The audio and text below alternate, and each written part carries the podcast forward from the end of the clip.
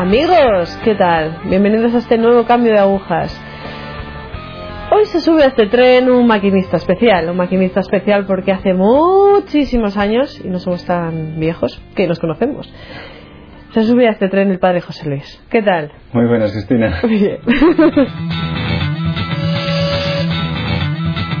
bueno, padre, vamos a hacer un retroceso en la vida, pero no mucho, no mucho. Nos vamos a remontar quizás a los 15 años.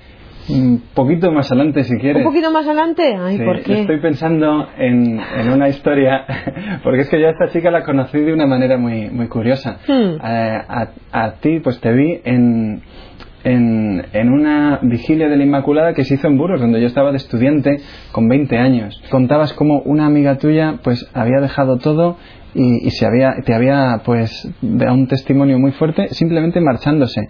Y claro, pues era una amiga íntima que, que se va de contemplativa y yo acababa de dar el mismo paso. Yo tuve que, que dejar mi carrera, mis amigos, mi familia, de repente porque, porque el Señor me cambió la vida de pronto. Yo tenía una vida muy cómoda, muy bien, muy, muy a gusto. Estaba con, pues con un grupo de amigos que eran chicos muy, muy despiertos, muy, muy majos, gente, eran buenos estudiantes, teníamos una, una buena amistad y hacíamos pues cosas de pues divertirnos, no teníamos mayores inquietudes. Eh, yo siempre había tenido fe, en casa recibí una formación de fe, pero con ellos eh, la cosa había como que cribarla, ¿no? Lo que he recibido en casa y lo que hacemos juntos con los amigos No tiene es nada lo mismo, sí. Entonces van cayendo cosas, ¿no? Vas haciéndote persona, vas decidiendo tú en la adolescencia tu identidad y esto, esto no me gusta, esto es incómodo, esto lo ven mal y, y pues dejé de tomar muchos pasos que había aprendido que había que tomar. Simplemente pues por caer bien, por estar a gusto y, y hacíamos cosas que nos hicieron mucho daño. Simplemente pues por, por, no, por no tomarnos la vida en serio. O sea, queríamos, queríamos estar a gusto, pues dice, va, pues, pues un poco de droga, un poco de alcohol, un poco de esto, del otro.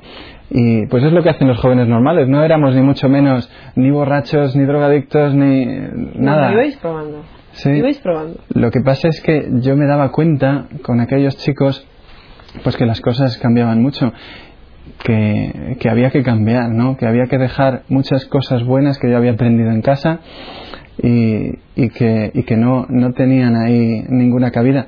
Y me daba cuenta que es un poco lo mismo que sucedió con Adán y Eva. O sea, ellos dijeron, mira, eh, seréis como dioses si hacéis lo contrario de lo que os han pedido. Y eso es lo que hacíamos nosotros, decir, mira, nos vamos a organizar la felicidad a nuestra manera, nos vamos a hacer nuestro propio kit, ¿no? Y un poco de esto, del otro, con libertad, sin hacer daño a nadie, ¿no? O sea, sin hacer daño a nadie, menos a nosotros mismos, que, que nos estábamos queriendo dar un poco la respuesta a todas las cosas. Yo tuve de pronto que dejar a, a todos aquellos chicos porque el Señor, el Señor entró en mi vida mm, de una manera bastante fuerte. Lo primero que pasó fue una chica. Esta chica me dio, me acuerdo, un folleto que era sobre la castidad en el noviazgo juvenil y, y me dejó impresionado. Decía, fíjate que estos son los valores que yo aprendí, lo que yo mm, he valorado siempre y que, y que pues ahora no sé, no sé dónde ponerlo. lo he dejado de lado. O sea, no sabía dónde ponerlo, estaba como todo en entre paréntesis, en interrogatorio, en el aire. Pues eso, como pasa muchas veces, por no pensar, pues las cosas se te, se te van de las manos y, y yo me acuerdo ahora que soy sacerdote y, y hago visitas o estoy con gente, digo, ¿y por qué no vas a misa? Y te dicen, pues no sé. Dice, sí, yo siempre he creído, pero no sé por qué no voy. Y digo, fíjate, pues, pues Dios, pues Dios te busca, Dios te ama, Dios está contigo. ¿Por qué no le das un poco? Si es que ir al domingo a misa, que es tan sencillo. Y eso me estaba pasando a mí cuando entró esta chica que, que claro, pues como suele pasar, los amigos se quedaron completamente aparte. Esa era, era mi horario, mi ritmo de vida, todo cambió mucho. Y hubo también muchas eh, cosas que pasaron más arriba, otras más abajo, fueron cayendo pues, pues cosas que sin pensar se habían puesto en primer orden en mi vida. ¿Dónde estabas en ese momento? 16, 17 años es cuando estaba con ella. Sí, en el instituto era todo eso. Sin embargo, claro, con esa edad, pues también la, la relación era, era inestable y, y a los, porque además ella vivía en Madrid, o sea, una cosa eh, difícil de, de llevar para adelante con esa edad. Así que nada, pues la relación se acabó y yo me quedé sin, sin eso, sin el ambiente bueno y sin el ambiente malo. Estaba un poco ahí en el aire Mm. y me acuerdo que fue un año pues como como de muchas novedades, era como una sorpresa, un poco todo, por todas partes, donde, donde yo decía, mira, puedo, puedo volver a lo de antes, pero tampoco quiero, no quiero vivir como antes, no, es que no me llena eso de, para ir de botellón en botellón, de discoteca en discoteca, había la calle que llamamos allí en, en mi ciudad, donde está todo lleno de bares uno enfrente de otro, vas simplemente cambiando de bar, pues todo eso yo veía que no, que no Que me... no llevaba a ninguna Sí. parte. ¿Dónde le pega Dios ahí la, la bofetada? ¿Dónde dice, ¡uh! El clic. ¿Dónde hace clic la cosa? Pues fueron, sobre todo yo creo que fue la experiencia de mi parroquia. Yo Vale. allí encontré un grupo de jóvenes que me impresionó. eh, fue como un poco varias circunstancias a la vez, ¿no? Porque yo no dejaba de hacer aquello con esos chicos de, de, de montarnos la película por nuestra parte. sí. Eso es, o sea, lo, lo que a mí me, hizo daño con aquellos chicos no, no fue salir, salir en sí mismo. El problema era decir, no, es que la felicidad nos la hacemos a, a nuestro modo. Decir, mira, yo voy a elegir cómo voy a ser feliz. Y va a ser hasta las 4 de la mañana, va a ser eh, tomando esto, bebiendo aquello, eh, con esta, con la otra. Y aquello, el decir, yo me hago mi propia felicidad, pues es decir, somos Adán y Eva que decimos, yo cojo la fruta y tú te quitas de mi vida porque yo sé lo que me conviene. Y aquello es lo que, lo que me hizo tanto daño, el, el querer ser feliz sin Dios, cuando Dios es el que nos quiere hacer felices. Y eso fue una cosa que descubrí viendo el grupo de, de jóvenes de la parroquia. O sea, porque yo estaba con aquellos chavales, no quería estar, pero, pero no tenía otro sitio. No También era sabía tu que... era tu grupo. de- Eso, eso es, era, yo tenía ahí las raíces, no tenía eso, decir, pues ¿dónde voy? Pues tengo que llamar a este, al otro. Y entonces, pues eh, empezó a pasar que volviendo con aquellos chicos, volviendo de estar en, pues yendo a eso, a los bares, a tal, pues iba hacia casa y delante de la puerta de casa ah, hay, hay una parroquia de camino muy cerca y solamente había que, que andar dos pasos, meterse en la capilla y ahí estaba el Señor. Yo sabía que ahí estaba Dios, que en la Eucaristía, en el Sagrario, está Dios mismo esperando. Y estaba siempre solo. Entonces me costaba horrores entrar en esa capilla porque es una calle donde hay pues mucha, muchas tiendas, mucha gente Sí. y que no me pudiera ver nadie. Aunque claro, era siempre a las 2 de la mañana o a las 3, eh, pero pues, pues, pues a veces lo encontraba abierto porque había, había grupos de jóvenes ahí rezando, haciendo turnos de vela, hacían eso, cosas de Dios. Sí. Y me pasó que en una de aquellas, aquellas noches, pues yo venía en Semana Santa de una cosa que tenemos en mi ciudad que se llama la procesión de las turbas o de los borrachos, donde pues, no sé, miles de jóvenes nos vestíamos con una túnica morada, cogíamos un tambor y empezábamos allí a, a beber. Vamos, básicamente era toda la noche bebiendo porque a- por la mañana eh, salía, salía esa, esa, una procesión de las angustias de la Virgen Dolorosa detrás de Jesús con la cruz y, y, y hay pues eso, una, unas turbas que se llaman que van a insultarle. Aquella noche pues, pues no aguanté hasta la procesión. La procesión salía a las 5 de la mañana, luego todo el tiempo andando por ahí, pues no, no tenía yo ganas mucho de procesión. Y después de, estar el rato ese con, en, la, plaza, en tal, con, con las bebidas, pues cogí y me fui. Y de camino a casa, pues me encontré otra vez la puerta de la capilla abierta. Digo, bueno, ahora, eh, ¿cómo voy a pasar así vestido con el tambor y con toda esta historia? Pues nada, yo miré allí, no había nadie en la calle y a la puerta de la capilla dejé la túnica, dejé el tambor y entré. Y había dos chicos rezando delante del Señor. Claro, era jueves santo, era la noche de la última cena donde el Señor se ha entregado por nosotros.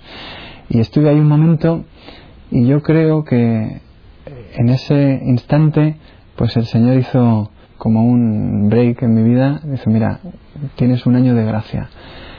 Y en ese momento empezó unas circunstancias que, cambiaron todo, muy rápido, muy fuerte, y estaba pues Dios hablando, y yo no sabía muy bien ni por dónde cogerlo, porque fueron, fueron cosas muy fuertes. Vamos, yo en ese momento salí de la capilla sin más, no, no es que viese un ángel, nada, no.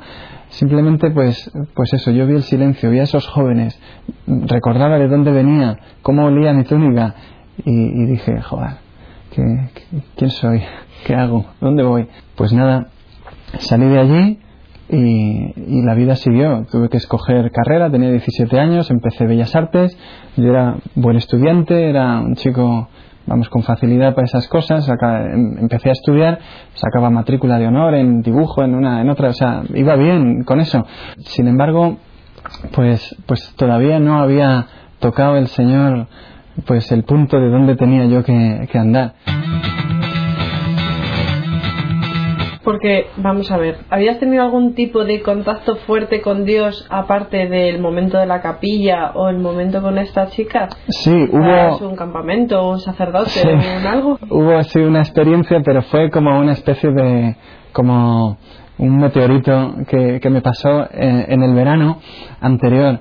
Y es que un sacerdote joven me dijo, ¿por qué no te vienes de intendente al campamento? Yo tenía 17 años, digo, Mm, intendente, ¿qué significa? Dice, pues es el que va con el coche y nos hace los recados. yo no tengo coche, no tengo carnet, tengo 17 años. Mm, dice, bueno, mm, pues te vienes de lo que sea. Entonces, pues, pues fui al campamento y fue una experiencia súper fuerte eso yo en, ese momento con mis amigos estando un poco inestable y viendo diciendo pero qué estamos haciendo todos los santos fines de semana haciendo lo mismo y esto es nada más que ruido y nada y vacío y en aquel campamento pues estuve con un montón de jóvenes que lo que hacían era comulgar todos los días rezar cada mañana y, servir como locos a un grupo, a un montón de niños. Teníamos 100 niños en el campamento y lo único que hacíamos era barrer, fregar, servirles la comida, eh, hacerles juegos, organizarles reuniones, darles, mm, hablarles de Dios. Y, claro, yo había recibido formación cristiana en casa, pero, pero no vivía nada de aquello. Entonces, estar con aquellos jóvenes mm, fue una gran gracia, mm, vamos, algo, algo increíble. Pude comulgar todos los días en el campamento que era pues algo impensable en mi vida normal, eh, aguantar en gracia 24 horas era imposible. Entonces, comulgar cada día, yo me acuerdo que me ponía en la fila de comulgar y decía, pero esto, ¿qué estoy haciendo? Y, digo, bueno, aquí lo hacen todos, nadie me mira, o sea, e, era un, como, como si no estuviera el mundo, ¿no? Como si no estuviera la presión de hay que ponerse una máscara, hay que parecer un tío y, ese campamento pues fue una, una experiencia de decir, mira, tenemos que vivir dándonos. Y si no te das, te has perdido. Y porque es que realmente allí yo fui feliz, era, era un descanso poder darnos a aquellos niños. Yo me acuerdo que incluso aunque no me tocara servirles la comida, yo digo, oye, ¿cómo hago? Pues me iba, me cogí una bandeja y empezaba ya los niños de 6, 7 años a, a ponerles los filetes de lomo en la... ¿Echabas de menos la vida que habías dejado? No, para nada, para nada. O sea, me encantaba poder. O sea, yo creo que esto es una locura. Esto, como nos, como nos ve alguien que, pues dirá, este, pues de repente le entró una neura.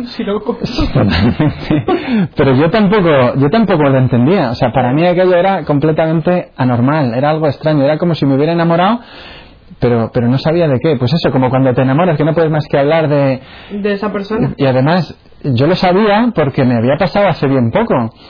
Y, digo, me pasa lo mismo, pero, pero con Dios. O sea, yo era joven, jamás había pensado en ser sacerdote, ni aquello tenía que ver con ser sacerdote, tenía que ver con vivir en cristiano, tenía que ver con vivir en gracia.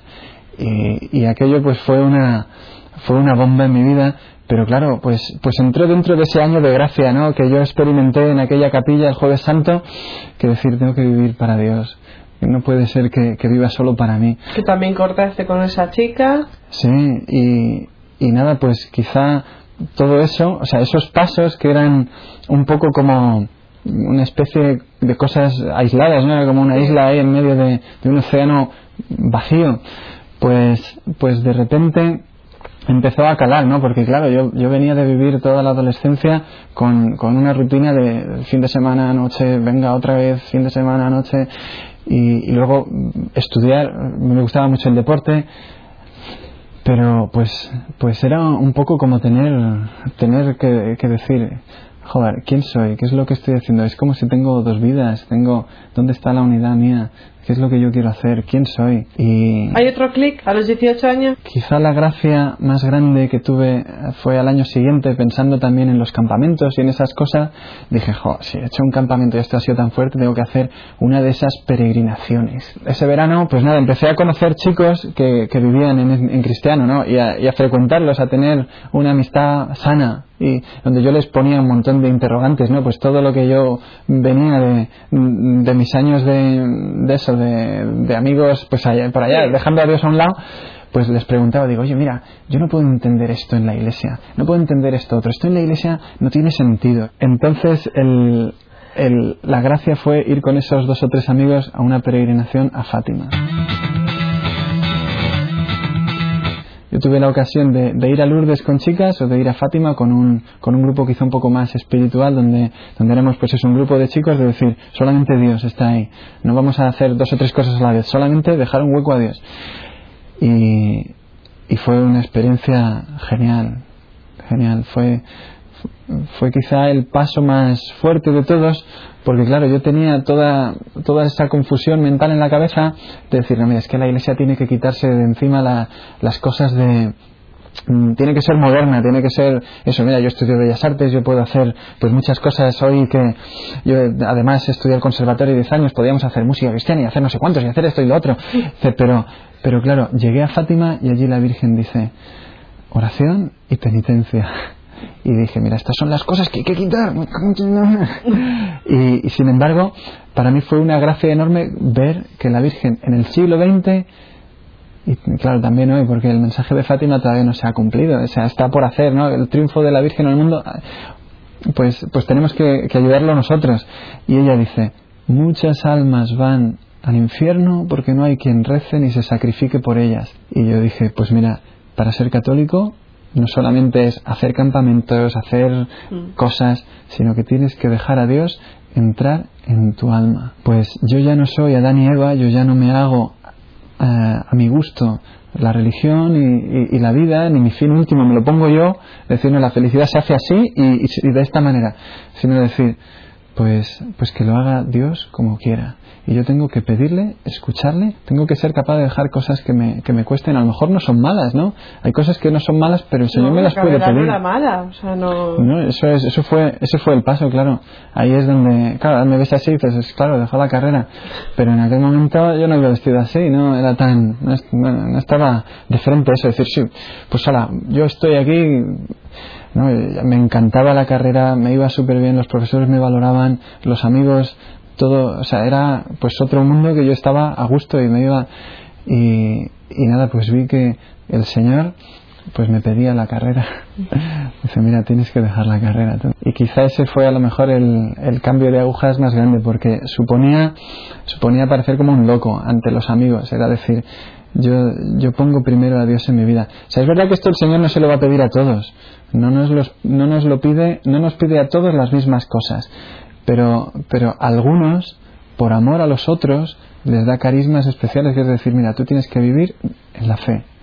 Y a mí el Señor me decía, tienes que vivir en eso, en mis manos, te fías. Y, y, y es por los demás, ¿no? Es, es por amor, es por, por darse. Me acuerdo que con muchas, con muchas dificultades intenté explicarle a mis amigos, explicar en, en distintos ambientes, incluso entre amigos de fe, pues aquello resultaba, resultaba un shock absoluto. Sí. O sea, era como una bomba de decir, tío, sé normal, o sea, tómate un tiempo, ¿no? Sí. Pero yo veía que aquello era un año de gracia que se me acababa. Dice, mira, si yo no doy el paso que el Señor me pide ahora, Lo voy a dar luego cuando tenga la carrera y a lo mejor tengo un trabajo que me encanta. Porque, porque, porque, y si, y si me dan de diseñador en no sé qué, o consigo un trabajo con la música en no sé cuánto, yo voy a ser capaz de dejar eso porque, bueno, ahora la carrera me gusta, pero es que lo otro, lo otro además, pues eso es ya una vida hecha. No sé, mil cosas me pasaban por la cabeza y, y el Señor me dijo, mira, da ese paso y, y entonces fue cuando de repente aparecí yo en Burgos con aquella comunidad y, y, una chica dando un testimonio diciendo mi mejor amiga me dejó tenía su mundo entero ahí sí, sí, sí. seguro pero pero dejándome claro, yo lo veía desde mi punto de vista decir yo soy el, el pues pues la chica aquella que se ha ido y ha dejado y ha dejado a todos sus amigos Mm. y, y decir ¿y quién les va a hablar a mis amigos? Pues yo tenía que dar el paso en la fe y entonces apareció Cristina diciendo como yo me convertí porque mi amiga se fue y entonces yo dije mira Santa Paz yo estoy en las manos de Dios, he dejado una carrera que me encanta por eh, pues, pues la voluntad de Dios, para ponerle al Señor solamente a Él en mi vida. Tengo que decir también que después de aquello hice una, una canción sobre aquello, entre otras, entre otras muchas, y con un pues, grupo de amigos de los de la parroquia, de los de las cosas de Dios, pues hicimos hasta un CD donde eran pues música hablando a los jóvenes de hoy con el lenguaje de hoy de todo aquello un poco. Y, y claro, pues esa experiencia yo la puse en el CD con una canción que se llamaba Vamos a quemar las rosas. Es decir, Que no se va a ir sin cantarla, no Ya. os preocupéis. Lo único que hace falta en la vida para, para ser feliz es quemar lo que, lo que tú aprecias, lo que tú valoras, lo que son para ti, pues eso. Eh, lo de las rosas viene por, por una canción que yo había escuchado. Eh, estudiaba magisterio en Burgos, ahí es donde conocí a Cristina. Bueno, la conocí primero por el testimonio y luego Luego ya en magisterio. Luego nos vimos en clase y digo, anda, pues si tú... Pues nada, en aquel momento aquello fue una cosa que me impresionó mucho y donde yo quería, eh, quería vivir eso. Y dije, Señor, ayúdame. Claro, eh, Quemar las Rosas era una canción donde estábamos estudiando, hice magisterio por música allí, también pues a gusto y bien, y por, por el Señor lo que Él nos pida, porque dijo una vez un sacerdote algo que yo creo que, que tenemos que poder decirlo todos en nuestra vocación. Él dijo, a mí es que cualquier cosa que hace un sacerdote me gusta. Lo que el Señor nos pide es lo mejor para nosotros si nos ponemos en sus manos, pero supone eso, quemar los barcos, quemar las rosas, dejar que Dios sea Dios y nosotros vivir en sus manos, porque vamos a hacer mucho más, muchas más cosas y mucho más de Él. Esto es más o menos mi historia y ya te encomiendo a toda aquella panda que, que se quedó allá, un poco con tu vocación. No, pero es bueno porque es verdad que no a veces no sabemos cómo Dios va a hablar a través de nosotros o cómo evangelizar y Dios sin quererlo nosotros o sin darnos cuenta nosotros al final actúa. Actuó a través de mi amiga Cristina Y de mi amiga Cristina también. y, y luego otra cosilla que yo a veces no, yo creo que sí que lo he nombrado, que he nombrado al obispo Bantuán otras veces. Es verdad lo que dice el padre José Luis. Eh, nos centramos mucho en el campamento, en los niños, en todas esas cosas que hay que hacer, quizás en la parroquia, los grupos, tal. Al final dejamos a Dios por detrás y el obispo Bantuán dice Dios y no las obras de Dios. Uf, no olvidarnos de esto, ¿vale? Porque a veces esa manera quizás de buscar nuestro propio cristianismo, nuestra propia fe, nos hace olvidarnos del, del mayor, vamos, del más importante, de Dios. Amigos, me despido ya. Nos vemos en la próxima. Parece que no, pero Dios actúa a través de vosotros. Sed fieles a esto. Sin más, yo dejo que este hombre cante. yo cedo aquí guitarra. ¿Dónde encontrar el CD? El CD está en la página de Eucanami. Tira, tira. Vamos a quemar las rosas, vamos a gastar la vida, vamos a quemar las rosas en honor a la verdad. Cuántas locuras hicimos, cuántos platos no rompimos, hasta el día que murió para el mundo. Ella no era más callada, no era en nada diferente, hasta el día en que escuchó aquella canción.